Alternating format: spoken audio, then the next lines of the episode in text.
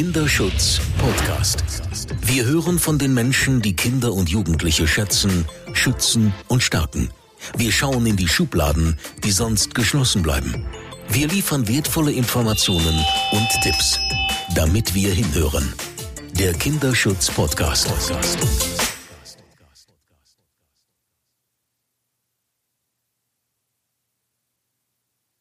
Mein Name ist Regina Steil und ich darf Sie und euch heute zu einer weiteren Folge des Kinderschutz-Podcast begrüßen.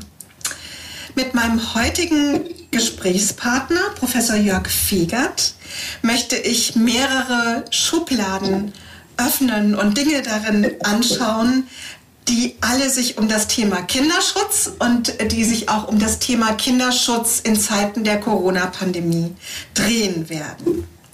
Zunächst mal möchte ich Herrn Professor Fegert vorstellen. Er ist meiner Meinung nach eine der wichtigsten Personen in dem ganzen Bereich Kinderschutz im deutschsprachigen Bereich, weil er sich seit vielen, vielen Jahren da extrem einsetzt und engagiert und auch sehr einflussreich die Situation von Kindern und Jugendlichen verbessern konnte. Er ist der ärztliche Direktor der Klinik für Kinder- und Jugendpsychiatrie und Psychotherapie des Universitätsklinikums Ulm. Er ist ein ehemaliger Präsident der Deutschen Gesellschaft für Kinder- und Jugendpsychiatrie und Vorstandsmitglied der Europäischen Fachgesellschaft European Society for Child and Adolescent Psychiatry. Eine der wichtigsten Funktionen, die er hat, ist, dass er der Vorsitzende des Wissenschaftlichen Beirats für Familienfragen beim Bundesministerium für Familie, Senioren, Frauen und Jugend ähm, ist und damit in einer politisch auch sehr wichtigen Position als einer der ersten oder überhaupt der erste Mediziner ähm, wirklich versuchen kann, auch auf dieser Ebene eine Verbesserung im Bereich des Kinderschutzes zu erwirken. Herzlich willkommen und vielen Dank für Ihre Zeit. Zum Thema Kinderschutz. Welches Thema gehört für Sie als erstes aus der Schublade? Ja, da ist ja die Frage, wie ist in die Schublade hineingekommen? Und ein Thema, was schon lange in der Schublade liegt, was auch die Vereinten Nationen in die Schublade jedes Staates gelegt haben, ist das Thema eines regelmäßigen Monitorings im Kinderschutz. Wir haben ja als Weltgemeinschaft in den Vereinten Nationen beschlossen, dass auf einem Weg zu einem menschenwürdigen Leben bis 2030 äh, bei der Agenda der Sustainable Development Goals äh, gewaltfreies Aufwachsen von Kindern und Jugendlichen eines der zentralen Ziele ist. Und dadurch Dafür sind Indikatoren bestimmt worden.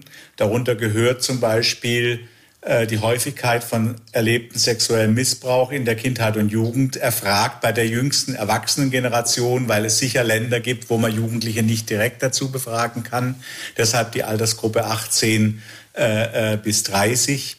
Aber auch die erlebten körperlichen Misshandlungen, Vernachlässigungen und auch organisierte Gewalt gegen Kinder und Jugendliche mit Trafficking, äh, die internationalen Missbrauchsverbrechen sollen monitoriert werden. Die Bundesrepublik Deutschland hat das im deutschen Nachhaltigkeitsplan, in der Nachhaltigkeitsstrategie nie aufgenommen. Und dieses Thema gehört aus der Schublade. Wir brauchen regelmäßige Zahlen in Deutschland, regelmäßige Erhebungen, damit wir auch einen Überblick haben, hilft all unser Engagement etwas, wird es besser, wird es schlimmer. Sonst haben wir immer diese alarmistischen Nachrichten, die nach schockierenden Einzelfällen kommen, natürlich wichtig sind. Uns hat Staufen aufgerüttelt, uns hat Lüchte aufgerüttelt, uns haben die Internetfälle aufgerüttelt. Aber letztendlich der eigentliche Skandal sind nicht diese Skandalfälle, sondern der eigentliche Skandal ist die Dimension von sexuellem Missbrauch, von Kindesmisshandlung in dieser Gesellschaft. Und dafür brauchen wir Zahlen und brauchen ein regelmäßiges Monitoring. Und das muss eine staatliche Aufgabe sein. Das können wir Einzelwissenschaftler nicht leisten. Wir können Probebohrungen machen mit Repräsentativuntersuchungen, aber das langfristig anzulegen und ein Monitoring, Reporting zu machen, das gehört aus der Schublade und auf den Tisch der dafür Zuständigen in der Bundesregierung. Was glauben Sie, warum ist das bislang noch nicht so umgesetzt worden? Ich glaube, es fehlte teilweise auch einfach an einem Bewusstsein dafür. Ähm, man dachte durchaus vielleicht in so einer gewissen überheblichen Art, äh, Nachhaltigkeitsagenda, ja, das heißt, wir müssen umweltmäßig besser werden, wir brauchen Umstellungen in der Industrie, aber was gerechte Gesellschaften angeht, was dieses ganze Ziel 16 angeht, da sind wir doch in Mitteleuropa exzellent aufgestellt. Das einzige Ziel, was im Moment monitoriert wird, das ist die Zahl der Toten durch Feuerwaffen. Und da sehen wir natürlich besser aus als die USA. Äh, aber das kann es ja nicht sein, ja, sondern es äh, bei uns ist Misshandlung, Missbrauch äh, extrem häufig. Und mich hat das eigentlich auch immer schockiert, wenn man internationale Meta-Analysen anschaut, dass wir gar keine großen Unterschiede zwischen den Teilen der Welt haben. Also es gibt keinen Anlass für diese arrogante eurozentrische Weltsicht, wo wir denken, bei uns ist das alles gut, bei uns können Kinder gut aufwachsen. Wir haben leichte Unterschiede in Bezug auf sexuellen Missbrauch, wo es in Ländern, wo es organisierte sexuelle Ausbeutung von Kindern gibt, wie Thailand und so weiter, noch etwas höhere Zahlen durch den Sextourismus gibt. Aber wir haben eigentlich sonst weltweit erschreckend gleich hohe Zahlen. Das heißt, ein reiches Land wie die Bundesrepublik schafft es nicht besser. Wir haben vielleicht etwas mehr emotionale Misshandlung und haben etwas weniger körperliche Misshandlung und Vernachlässigung. Ja? Aber wenn man die Summe anschaut, wachsen Kinder hier leider nicht besser auf als in vielen anderen Ländern auch der dritten Welt. Und ich glaube, da steckt so eine gewisse ja, europäische Arroganz dahinter, dass wir denken, das haben wir doch lang hinter uns gelassen. Und wenn wir sehen, es war erst 2000, als die gewaltfreie Erziehung ins BGB kam. Ja, das war ein unendlicher Kampf, wo das Verfassungsgericht wiederholt gesagt hat, äh, das gehört rechtlich in die Verfassung. Und wenn wir die jetzige Debatte um Grundrechte, Kindergrundrechte im Grundgesetz sehen, dann merken wir, das sind ganz dicke Bretter, die auch in Deutschland zu bohren sind. Und das ist der Grund, weshalb wir das, glaube ich, bisher nicht so im Blick hatten. Wir beide wissen, glaube ich, sehr gut um die langfristigen Folgen, die unsere Gesellschaft dafür zahlt, dass so viele junge Menschen, wenn sie aufwachsen, Opfer von Gewalt werden. Wir wissen um die ähm, schweren psychischen Störungen, die sich daraus ergeben können. Wir wissen aus der Forschung, dass auch körperliche Krankheiten einen Zusammenhang zeigen zu Gewalterfahrungen in der Kindheit. Das heißt, die Gesellschaft würde wirklich davon profitieren können, wenn das umgesetzt werden könnte und entsprechende Maßnahmen ergriffen werden könnten. Ähm, mich würde interessieren, wenn Sie das entscheiden dürften, wie würden Sie ein solches Monitoring aufsetzen? Was ist Ihr Vorschlag? Wie sollte das geschehen? Wie sollte das umgesetzt werden in Deutschland? Na, ideal wären natürlich äh, Befragungen der älteren Schülergeneration oder äh, Schulabgängeruntersuchungen, wie sie in Skandinavien üblich sind. Ja, also es gibt auch äh, Forschungsverbünde im äh, Nord- und Ostseeraum, zu denen Deutschland mal gehört hat, wo man solche Daten gemeinsam erhebt. In Deutschland hat man auch aufgrund von Fehlern, die wir Forscher oder manche von uns kurz nach 2010 gemacht haben, in dem fragwürdige Fragebögen sehr jungen Kindern vorgelegt wurden, haben im schulischen Bereich eine extreme Zurückhaltung vor Befragung von Kindern zu erlebter Gewalt. Aber das sind natürlich die besten Daten. Hilfsweise könnte man wirklich vorgehen, wie die UN es vorschlägt, die jüngste Erwachsenengeneration zu befragen. Dann braucht man aber wirklich sehr, sehr große Stichproben. Wir müssen halt äh, Stadt, Land, es muss wirklich repräsentativ sein. Und das ist relativ aufwendig. Und was natürlich bei uns, brauche ich Ihnen nicht sagen, das wissen wir Forscher, aber wir müssen es, glaube ich, nach draußen immer vertreten. Äh, äh, der Querschnitt, der ist noch leichter zu finanzieren, einmal quasi eine Erhebung zu machen. Wir brauchen im Prinzip ein regelmäßiges Monitoring und wir brauchen auch eine prospektive Erfassung, was wird daraus. Weil das, was wir aus verschiedenen exzellenten Studien wissen, ist, dass die frühen Kindheitsbelastungen halt über das ganze Leben hinweg Folgen nach sich ziehen können, und zwar auf der körperlichen Seite wie auf der psychischen. Wir haben das ja, ich bin ja auch Vorsitzender der Deutschen Traumastiftung und ich glaube, es ist schon gelungen, über die letzten Jahre etwas mehr Bewusstsein zu schaffen, dass das was sehr, sehr Belastendes ist. Was wir bislang noch nicht geschafft haben, ist, dass wir eine Art traumasensible Medizin haben, dass das quasi regelmäßig zur Anamnese gehört, weil wir wissen heute zunehmend, dass selbst auf Anästhesien unterschiedlich reagiert wird, äh, wenn jemand früher traumatisiert war oder nicht. Wir wissen das bei der Versorgung von Unfallopfern, ob das einen Unterschied macht, ob jemand, der einen Verkehrsunfall hatte, als Kind eine schwere Belastung hatte. Wir wissen es von traumatisierten Soldaten,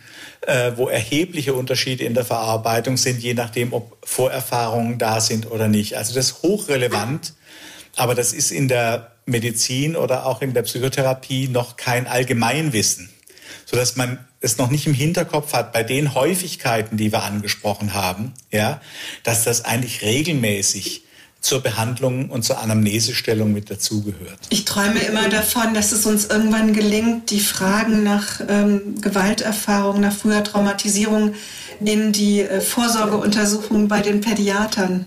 Ja, die Frage ist halt, wie, wie können die damit umgehen? Und wie viel Zeit hat der Pädiater in unserer getakteten Medizin für das Gespräch? Wir hatten zum Zeitpunkt, als die frühen Hilfen ausgebaut wurden, Ute Ziegenhain und ich waren da sehr, sehr aktiv, uns dann irgendwann entschieden, wir machen Trainings für die Sprechstundenhilfen, weil die Damen sehr viel mehr im Wartezimmer an Interaktion zwischen Mutter und Kind sehen. Der Arzt kriegt ja in der Pädiatrie bei den kleinen Kindern eigentlich oft schon das ausgezogene Kind serviert und macht dann seine zwei, drei Untersuchungen, spricht kurz mit den Eltern. Und es braucht eigentlich einen Vorfilter, was dem Arzt schon sagt, Achtung, hier mehr Zeit aufwenden. Das heißt, die Einführung in die U allein äh, wird es wahrscheinlich nicht sein. Und vielleicht müsste man sogar ein bisschen früher starten. Wir hatten ja die Chance, ein Projekt hier durchzuführen, wo wir die Probanden bis heute sehen. Die sind jetzt so im, im Schuleintritt. Äh, da konnten wir Mutter in Mütter in der Geburtsklinik fragen, ob sie selbst Misshandlungserfahrungen haben. Okay. Zum Zeitpunkt der Geburt. Und unsere e äh, Ethikkommission hatte riesige Bedenken, kann man eine Mutter, die jetzt ja wirklich anderes im Kopf hat, äh, quasi damit konfrontieren. Und wir hatten enorme Zustimmungsraten bei den Müttern, die bereit waren, da mitzumachen, sodass das Oversampling für Misshandlung und Missbrauch auch gut geklappt hat in der Studie. Und wir hatten, glaube ich, ein gutes Marketing, weil wir gesagt haben, die Studie heißt Meine Kindheit, deine Kindheit. Und das ist eine Frage, die sich alle Eltern stellen zum Zeitpunkt der Geburt. Wie bin ich erzogen worden? Was habe ich erlebt und was möchte ich und was möchte ich nicht, dass mein Kind es erleben muss? Und die Leute sind bis heute dabei, haben im Labor Videointeraktion mitgemacht, ausführliche äh, äh, äh, Bindungsuntersuchungen. Wir haben die uralte fremde Situation bisschen aufgepeppt durch Biologie, indem wir gleichzeitig äh, biologische Parameter gemessen haben und festgestellt haben, dass das Baby sich zu einem ganz anderen Zeitpunkt aufregt als die Mutter. Die Mutter ist nämlich beruhigt, wenn die fremde Person dann wieder beim Kind ist und das Kind nicht mehr allein ist. Da ist das Stress beim Kind am höchsten. Und was mir da so deutlich wurde, ist, wir müssen in verschiedenen Zusammenhängen die richtigen Fragen stellen, aber wir müssen auch unsere geliebten Hypothesen die wir in unserem Wissen mitschleppen, immer wieder überprüfen, sobald wir neue technische Möglichkeiten haben, quasi etwas stärker auf die Mechanismenebene zu kommen. Und ich glaube, das ist das, was wir in der Wissenschaft vor uns haben. Wir haben relativ viel deskriptiv verstanden. Wir wissen um die schwierigen ökonomischen Folgen, wir wissen um die Belastungen. Wir haben riesige Schritte gemacht seit 2000, was die Therapie angeht. Wir wissen heute, was gute Therapie in dem Bereich ist. Da haben Sie ja auch einen sehr großen Anteil daran. Es ist aber noch nicht in der Breite angekommen. Also wir können noch nicht sicherstellen, dass jeder in Deutschland, der einen Anspruch auf eine gute Therapie hat, auch eine gute Therapie bekommt in dem Bereich. Und wir wissen noch viel zu wenig über die Mechanismen, die dahinter liegen, warum manche Personen ja fast wie imprägniert sind, resilient sind und ganz viel überstehen können und einfach Glück haben im Leben und warum andere extrem viel stärker unter vergleichbaren Belastungen äh, äh, leiden. Und diese, dieses individuelle Verständnis und dieses Ernstnehmen jenseits von kriminologischen Kategorien, das ist mir immer ganz wichtig. Ich, ich, ich bin immer so ein bisschen erschüttert, wenn ich in Studien lese, schwerer Missbrauch oder weniger schwer. Das ist ein sehr subjektives Erfahren und das kann man nicht daran festmachen, ob das mit Penetration oder ohne war und so weiter, sondern das kommt ganz stark auch auf die subjektive Verarbeitung an. Wenn Sie die Möglichkeit hätten, auf mehreren Ebenen Änderungen herbeizuführen, was wären so Ihre Wünsche? Was würden Sie tun? Also zum Beispiel diese dieses Monitorierung, die Schülerbefragungen.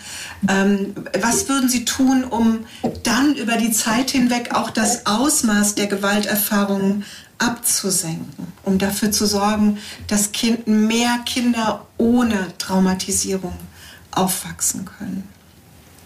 Ja, das ist die große Frage nach der Prävention. Zuerst würde ich aber gern auch noch die Intervention aufgreifen, weil auf die Frage, was würde ich tun, da kämpfen wir ja im Moment gerade um die neuen äh, Ausbildungsordnungen für die Heilberufe.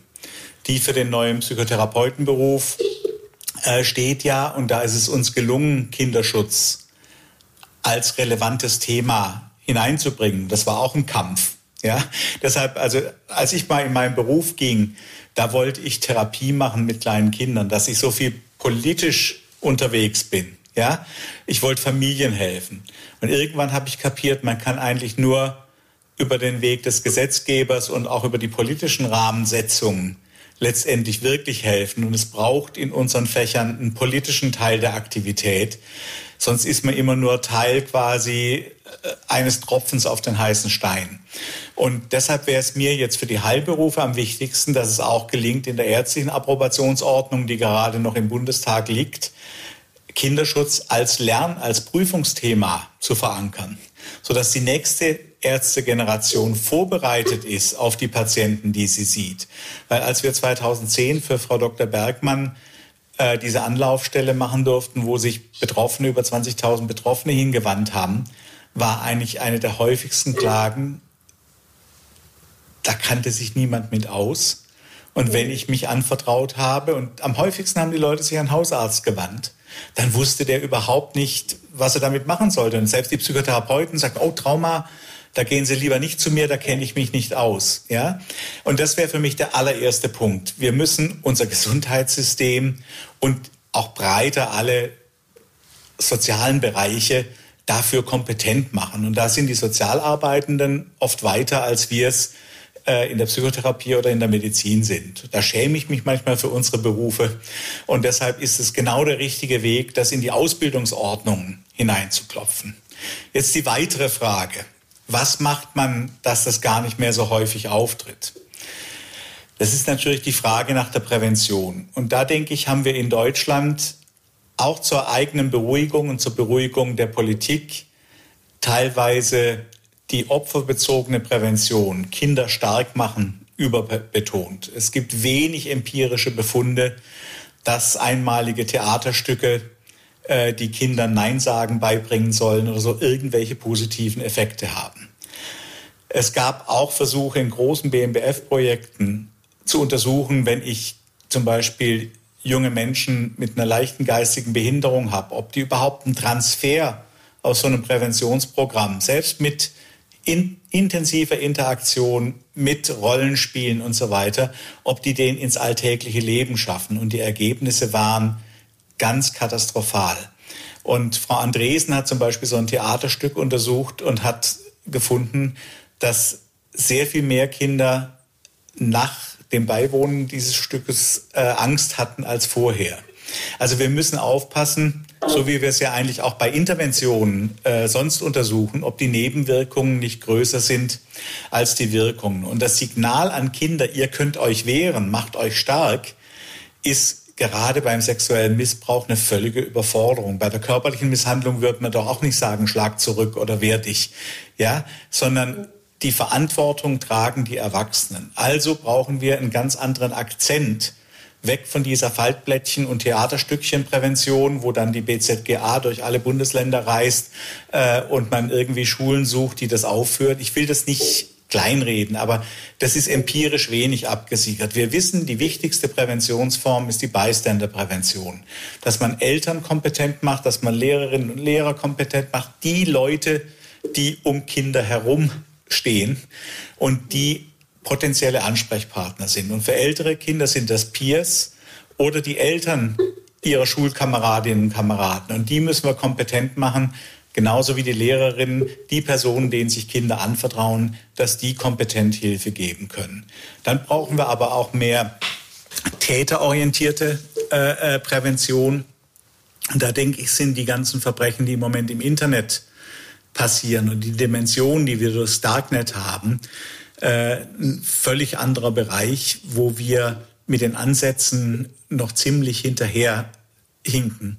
Und wir haben in Deutschland ja mit kein Täter werden ein Netzwerk, was sogar aus Krankenkassengeldern gefördert wird, ohne dass es empirische Daten dazu gibt.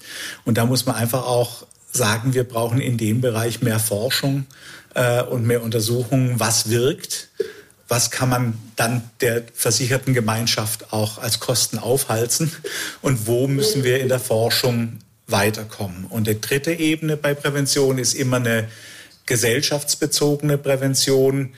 Äh, ich sehe es als vernünftig an, dass man die Strafen bei sogenannter Kinderpornografie, bei Besitz und Konsum deutlich nach oben schraubt, weil man damit kernpädophile Täter nicht erreichen wird.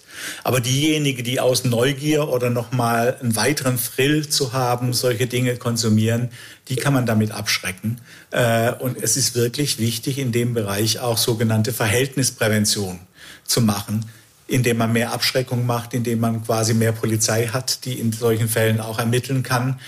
Äh, ich war immer so ein ja, datenschutzkritischer Mensch äh, und war ähm, gegen Vorratsdatenspeicherung, wie sich das gehört hat in der nach 68er Zeit. Äh, wenn ich mir aber jetzt angucke, dass unsere ganzen Hinweise auf diese großen vernetzten Fälle, der Bergisch Gladbach-Fall mit 30.000 Nutzern, die da dranhängen, die kommen alle aus USA, Kanada oder Neuseeland, weil wir hier in Deutschland keine IP-Adressen nachverfolgen können. Ich glaube, da machen wir einfach auch was falsch und haben den Schutz der Einzelperson vor dem Schutz von Kindern falsch gewichtet. Damit will ich nicht alle Datenschutzbeschränkungen umreißen. Ich halte immer den Spruch Datenschutz vor Kinderschutz oder Kinderschutz vor Datenschutz für unsinnig. Es geht immer um Güterabwägungen im Einzelfall. Aber hier haben wir keine Waffengleichheit für die Ermittler und damit eigentlich keine Chancen für die betroffenen Kinder. Und wir überlassen das dann NGOs, die teilweise wieder einen elektronischen Pranger aufbauen und Täter im Netz an den Pranger stellen. Das kann es auch nicht sein. Hier müssen wir den Staat empowern, dass er das Gewaltmonopol des Staats auch durchsetzen kann. Und so brauchen wir im Prinzip universelle Präventionsansätze, die quasi die Gesamtbevölkerung weiterbringen. Wir brauchen selektive Präventionsansätze, zum Beispiel in Heimeinrichtungen heute oder Pflegefamilie haben wir ja zum großen Teil Kindern, die schon schwerste Belastungen erlebt haben. Da muss man kompetent damit umgehen. Haben wir bisher viel zu wenig gemacht. Und wir brauchen indizierte Prävention, die dann in den Übergang zu uns geht, zur Behandlung. Weil natürlich eine frühe Krankenbehandlung, bevor massive Symptome da sind, sind eigentlich das Ideale. Und da hoffe ich, dass das neue soziale Entschädigungsrecht äh, uns auch durch die Frühinterventionen, die jetzt per Gesetz möglich sein werden, äh, Fortschritte bringen, auch bei Kindern und Jugendlichen, obwohl die Bundesländer, das muss ich politisch noch sagen, sich geweigert haben, die Kindertraumaambulanzen direkt ins Gesetz zu schreiben. und auch wirklich Ausführungsbestimmungen ins Gesetz zu nehmen, weil man sagte, wir haben einfach zu wenig ausgebildete Leute, die das machen können, also haben wir diese Ansprüche für Kinder nicht. Die Rechtsordnung soll es jetzt regeln, aber naja, es ist ein schwieriges Gebiet und man kommt von Hölzchen auf Stöckchen. Es, es gibt einfach noch sehr viel zu tun. Wir haben generell auch sehr viel weniger Kinder- und Jugendlichen äh, Traumaambulanzen nach dem Opferentschädigungsgesetz als entsprechende Einrichtungen für erwachsene Patienten. Ähm, da müssen wir, glaube ich, auch noch unbedingt nacharbeiten. Genau. Ich habe noch eine spezielle Frage und zwar, das haben Sie beides, äh, das eine haben Sie schon erwähnt. Also die, mir geht es um so einen Fokus nochmal zu legen auf Jugendliche in, in zwei Rollen. Einmal, ähm, dass wir so in der letzten Zeit verstanden haben, welche Bedeutung Peers haben ähm, als Ansprechpartner für junge Menschen, die Gewalterfahrungen machen mussten.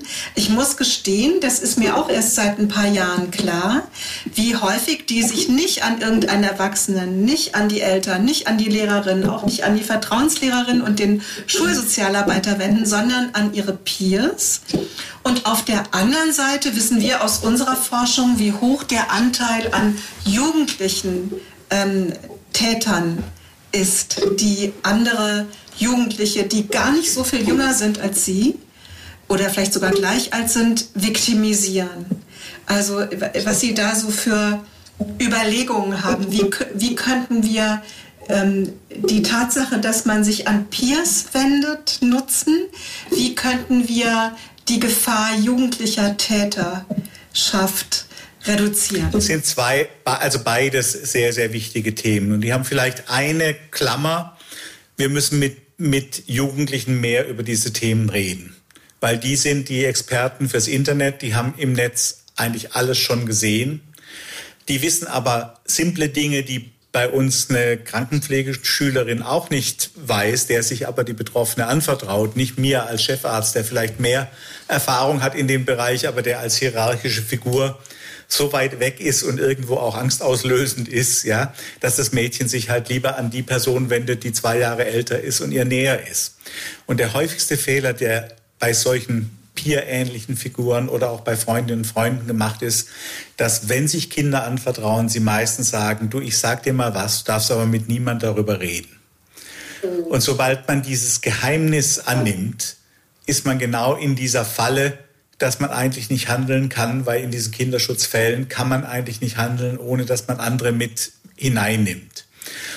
Und das kann man vermitteln, da kann man auch Peers kompetent machen, dass man unter solchen Bedingungen, solche Geständnisse, auch wenn sie einem schmeicheln, besser nicht anhört und erst nochmal drüber redet, was eigentlich die prinzipielle Verantwortung ist und welches Versprechen ich geben kann oder nicht. Das machen wir ja in der Therapie auch, zu erklären, dass unsere Schweigepflicht keine absolute ist, sondern dass es rechtliche Regelungen gibt im Kinderschutz. Und da gibt es analoge Regelungen auch für Nicht-Berufsgeheimnisträger. Wir haben ja von Berufswegen die Rolle als Geheimnisträger, aber auch andere Geheimnisträger müssen nicht gemeinsam mit diesen Geheimnissen untergehen, sondern es gibt auch eine ethische Verpflichtung, hier Hilfe zu holen und das mit den Betroffenen zu erarbeiten. Das können auch Peers lernen, das könnte man als Unterrichtsgegenstand in die Klasse und so weiter mit reinnehmen. Das Zweite ist das Sprechen über sexualisierte Gewalt, über Grenzsetzung, das, was ist noch Flirten, was ist Manchmal sind auch die ersten groben Annäherungsversuche zwischen Jungs und Mädchen ja alle irgendwo auf der Kippe, teilweise aber auch irgendwo erwünscht und deutlich zu machen, dass manche Sachen, also dass es nicht darum geht, eine, eine keimfreie Welt zu erschaffen, wo nichts mehr knistert. Ja, äh, die Gefahren sind ja sowieso eher in diesen kommerzialisi äh, kommerzialisierten Videogeschichten äh, die jungen Menschen sind heute ja genauso wenig vorbereitet auf den ersten Kuss, wie wir es damals waren. Äh, aber sie wissen halt im Gegensatz zu uns heute jede Form von Sexualverkehr, haben alles schon mal auf, auf dem Video gesehen. Und etwas mehr emotionale Erziehung. Was braucht es, um informiert zustimmen zu können? Was heißt, sich auf Sexualität einzulassen in der modernen Gesellschaft. Das heißt nämlich, dass beide das wollen. Ja, also weg von der Sexualmoral, in der die katholische Kirche immer noch verhaftet ist, die jeden Sex außerhalb der, der, der Fortpflanzung in der Ehe für Sünde hält, das hilft ja nicht weiter. Aber dass junge Menschen ein Verständnis haben, man muss das gemeinsam wollen, das sind Aushandlungsprozesse, da muss man drüber reden. Und was halt ganz gefährlich ist, ist Ausnutzung von äh, Situationen, wo jemand äh, durch Alkohol sich nicht wehren kann, sind die bei Jugendlichen häufigen Gruppendelikte, ist quasi die Entsolidarisierung mit den Betroffenen, ist, was wir in der Klinik einfach in den letzten Jahren sehr häufig hatten, ist, wenn junge Menschen sich trennen, dann hatten die vorher im Honeymoon von sich Nacktbilder gemacht oder Videos. Und wenn die dann im Freundeskreis gepostet werden, ist das eine solche Herabsetzung für manche Mädchen. Wir haben manche Patienten hier in der Notaufnahme aufgenommen, stationär, hochsuizidal, die psychopathologisch kerngesund sind, stabil sind, nie ein Problem hatten, aber durch diese massive Beschämung völlig den Boden unter den Füßen weggezogen hatten. Und ich glaube, wir haben bisher hier Prävention oder Information für Jugendliche vor allem auf der Du-Du-Du-Ebene. Tu das nicht, tu jenes nicht. Und erklären zu wenig, was das in der Beziehungsbedeutung äh, eigentlich ausmacht. Und damit erreichen wir viele Jugendliche nicht. Und wenn wir sie erreichen, dann sprechen sie hinterher, wenn was Schlimmes passiert ist, nicht mit uns, weil sie wissen, Mensch, meine Eltern haben mir das gesagt oder die Lehrer haben das gesagt und ich habe es jetzt falsch gemacht. Und das gehört für mich auch noch mit dazu, dass das immer ein Terrain ist, wo jeder irgendwie sich ausprobiert, ja. Und das Wichtigste ist, dass man im Gespräch bleibt. Ja? Und nicht, dass man quasi weiß, oh, ich hätte da Nein sagen müssen oder ich hätte im Computer nicht antworten dürfen, als ich angekromt wurde, sondern wenn solche schlimme Dinge passieren, muss der erste Grundsatz sagen, und wenn ich gegen deine Regeln verstoßen habe, dann rede ich trotzdem mit dir, Mutter oder mit ihr Vater. Und wenn uns das als Eltern gelingt mit Kindern, dann ist schon ein großer Schritt erreicht. Okay. Ja, wir hatten auch in einer Studie, äh, haben die Daten uns gesagt, dass tatsächlich, wenn die sexuelle Gewalt von anderen Jugendlichen ausgegangen ist, es im Grunde den Betroffenen noch schlechter ging. Und wahrscheinlich, weil sie sich einen größeren Anteil des Geschehens sozusagen selber zu Last gelegt haben. Genau. Ähm, ich würde gerne noch auf ein weiteres Thema kommen, und zwar der Kinderschutz in der Corona-Pandemie. Wie stellt sich das für Sie dar? Ja, das ist ja äh, eine Situation, in der wir täglich äh, dazulernen. Und wir haben ja das Glück, dass wir aufgrund von der Intervention des Familienausschusses des Deutschen Bundestags seit äh, vielen Jahren jetzt die medizinische Kinderschutz-Hotline als ein Beratungsangebot rund um die Uhr äh, äh, sieben Tage die Woche äh, für Heilberufe anbieten können. Und das Erste, was wir im ersten Lockdown bemerkt hatten, war, dass die Anrufe auf ungefähr 70 Prozent heruntergegangen sind. Äh, das war nicht so drastisch wie die Besuche in den Sprechstunden, aber trotzdem hatten wir natürlich eine deutliche Reduktion, weil die Personen gar nicht mehr zum Psychotherapeuten oder zum Arzt kamen zuerst. Mhm.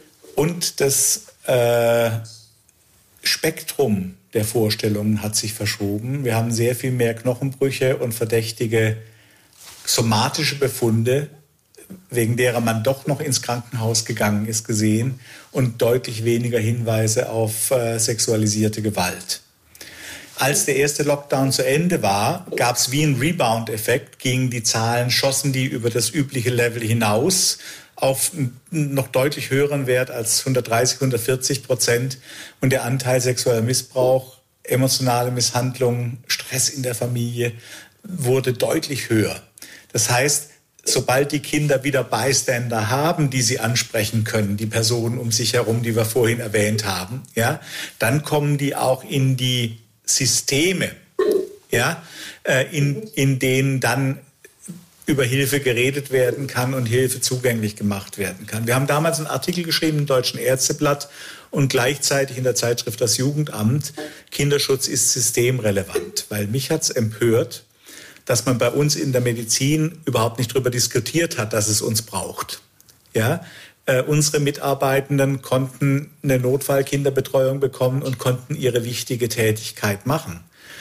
Der Kinderschutzbund, alle Beratungsstellen, die Selbsthilfe sowieso, alles war zu, weil auch die dort Mitarbeitenden gar nicht als in den ersten Corona-Verordnungen nicht als systemrelevant erkannt waren. Wir haben die große Gefahr gehabt, dass wir, wenn wir Fälle hatten, nicht wussten, funktioniert die Hilfe überhaupt noch? Also der Mangel an Rückmeldung zwischen Jugendhilfe und Medizin ist da nochmal eklatant geworden, wird ja im Moment gerade adressiert in einem Gesetzgebungsverfahren und ich hoffe, dass das verbessert wird. Aber jede Kommune hat anders reagiert. Ulm war zum Beispiel, finde ich, unheimlich clever, hat eine äh, in Obhutnahme-Einrichtung gemacht mit Quarantäne in Obhutnahme sodass man diesen Kinderschutz trotzdem noch machen konnte und hat nach der Quarantäne dann auf Heime verteilt und hat diese Heime aber dadurch von einer Infektion geschützt. Ja, ein Kreis weiter, nichts davon, einfach nicht mehr erreichbar. Ja, mhm.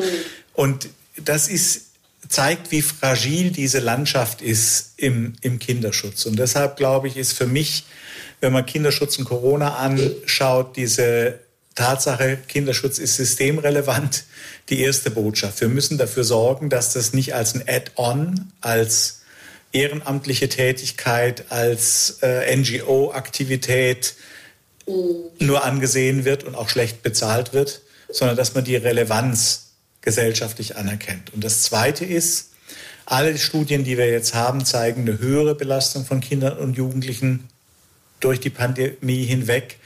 Aber die Mittelwerte, die täuschen ja oft. Und wenn wir uns Daten genauer angucken, sehen wir, es gibt eine Untergruppe, die ziemlich gut und stark durch die Pandemie gekommen ist und die später mal ihren Enkeln erzählen wird, was das für eine seltsame Zeit war äh, und die sicher keine Nachteile deshalb im Leben haben wird.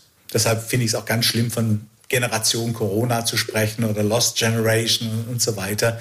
Das ist sicher die falsche Botschaft. Aber wir wissen auch, dass die, die vorher schon Hilfen aus der Jugendhilfe hatten, in der Eingliederungshilfe waren, die Unterstützung brauchten, zum Beispiel zur inklusiven Beschulung, wo all diese Hilfen zusammengebrochen sind, die Selbsthilfegruppen für sexuell missbrauchte Kinder und Jugendliche, die treffen sich nicht mehr, ja, auch für die Erwachsenen nicht.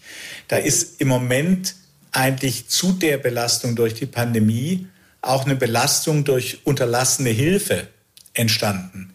Und das ist völlig absehbar, dass wir hier für die Zukunft eigentlich ein Check-up brauchen. Wo stehen die jetzt und was brauchen die jetzt ganz dringend?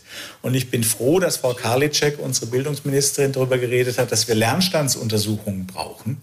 Aber wir brauchen auch, sage ich mal, Emotionalstandsuntersuchungen und können nicht warten, bis quasi diese Kinder gescheitert sind, um dann langsam so träge und gründlich, wie wir in Deutschland sind, wie wir es ja jetzt gerade in der Impfdiskussion so mühsam sehen müssen, dass dieses perfekt organisierte Land vielleicht auch zu perfekt organisiert ist.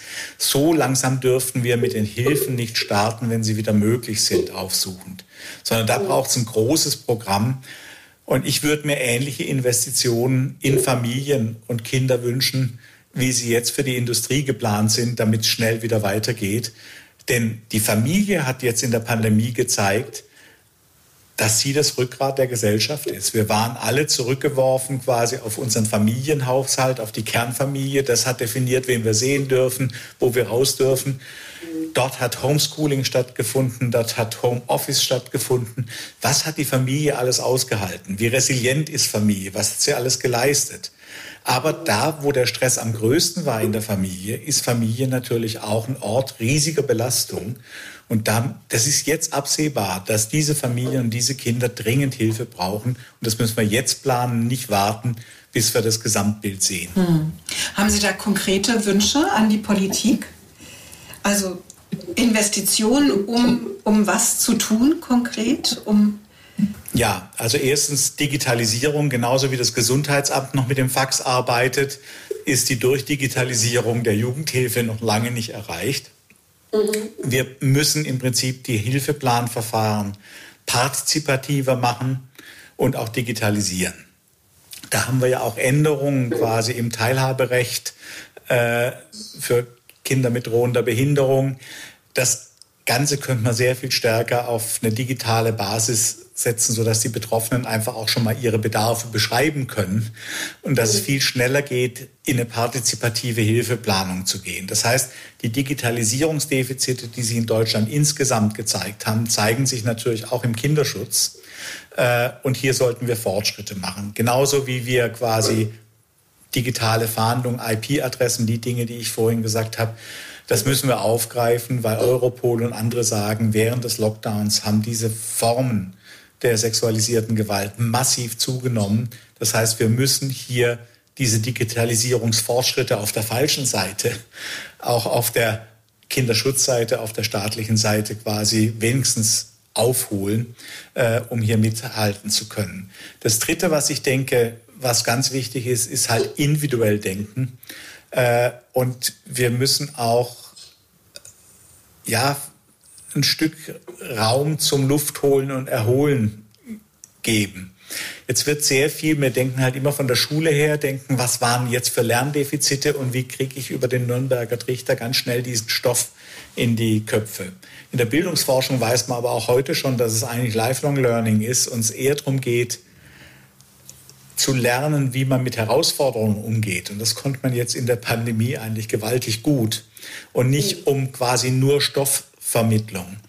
Und ich glaube schon, dass es irgendwo auch einen Ort braucht, wo Gruppen wieder zusammenfinden, wo man wieder feststellt, wer fehlt in der Klasse, wer, äh, wen kann man einbeziehen, wo man wirklich aktiv was tut, um Gruppenkonstellationen wiederherzustellen.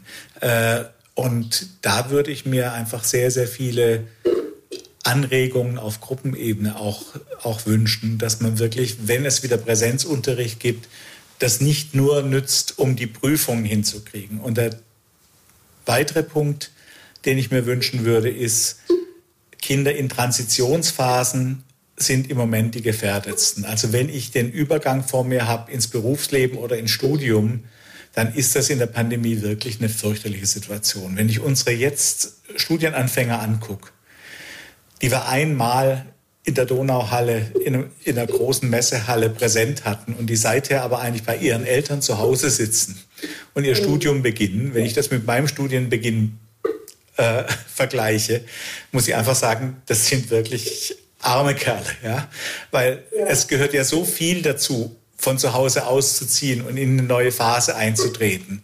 Und das vom Kinderzimmer daheim auszumachen, ist fürchterlich. Und auch der Übergang in die weiterführende Schule und all diese Übergänge, die müssen wir, glaube ich, stärker im Blick nehmen. Also Sie sagen, neben diesem Fokus auf die kognitive Ebene des Lernens, ein Fokus auf die emotionale Ebene des Absolut. Lernens. Ja.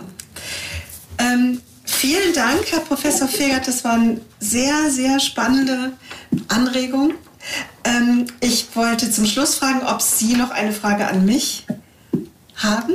Das kommt jetzt überraschend. Äh, meine zentrale Frage ist, was können wir in der Psychotherapie machen, dass wir die allgemeine Praxis erreichen? Sie haben auch so viel Wissen mit angesammelt wie man eigentlich richtig Therapie machen könnte.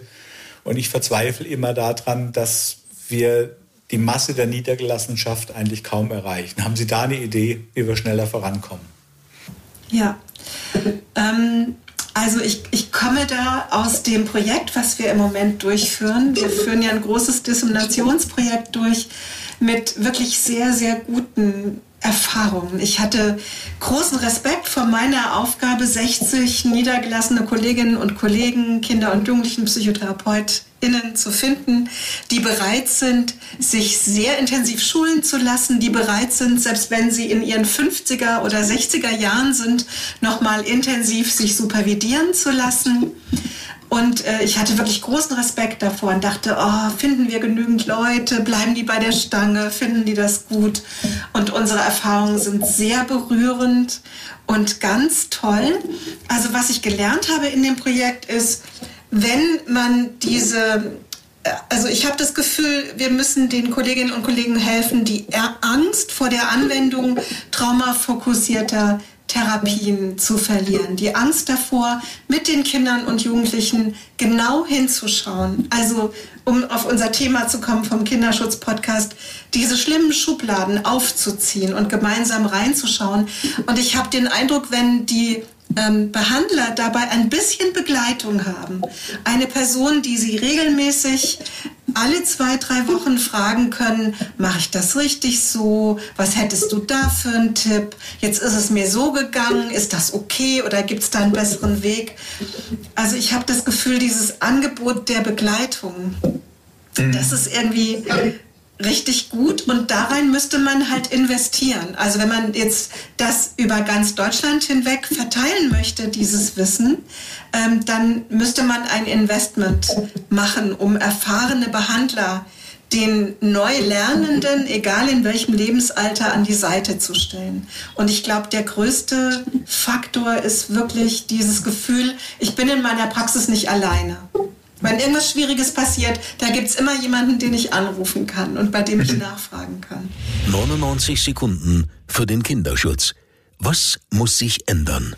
Ja, es muss sich so viel ändern. Wir haben ja jetzt Bundestagswahlen vor uns und ich würde mir wünschen, dass viele Themen, die wir gerade angesprochen haben, in einem Koalitionsvertrag vorkommen. Dass Kinderschutz nicht so ein Schmuddelthema ist. Äh, vor vielen Jahren, als ich mit dem Thema anfing, hat man mir dringend geraten, nicht zu dem Thema zu habilitieren, äh, sondern was Anständiges zu machen, sondern dass das wirklich, dass wir kapieren, dass das zentral ist für unser Gesundheitswesen und für unsere ganze Gesellschaft. Herr Professor Fegert, ich danke Ihnen sehr herzlich für Ihre Zeit. Das war sehr schön. Ich fand das äh, sehr toll und sehr berührend auch die, die Ideen, die Sie haben. Und ich äh, hoffe sehr, dass viele von denen in den kommenden Jahren umgesetzt werden können. Ähm, liebe Hörerinnen unseres Kinderschutz-Podcasts, wir konnten hoffentlich einen wertvollen Einblick in die ein oder andere Schublade geben und ich hoffe, für Sie war das Richtige dabei. Danke, dass Sie hingehört haben. Das war der Kinderschutz-Podcast der Deutschen Kinderschutzstiftung Hänsel und Gretel mit Regina Steil, damit wir alle besser hinhören und mehr verstehen. Wollen Sie mehr hinhören? Dann abonnieren Sie unseren Kinderschutz-Podcast überall da, wo es Podcasts gibt und unter kinderschutz-podcast.de.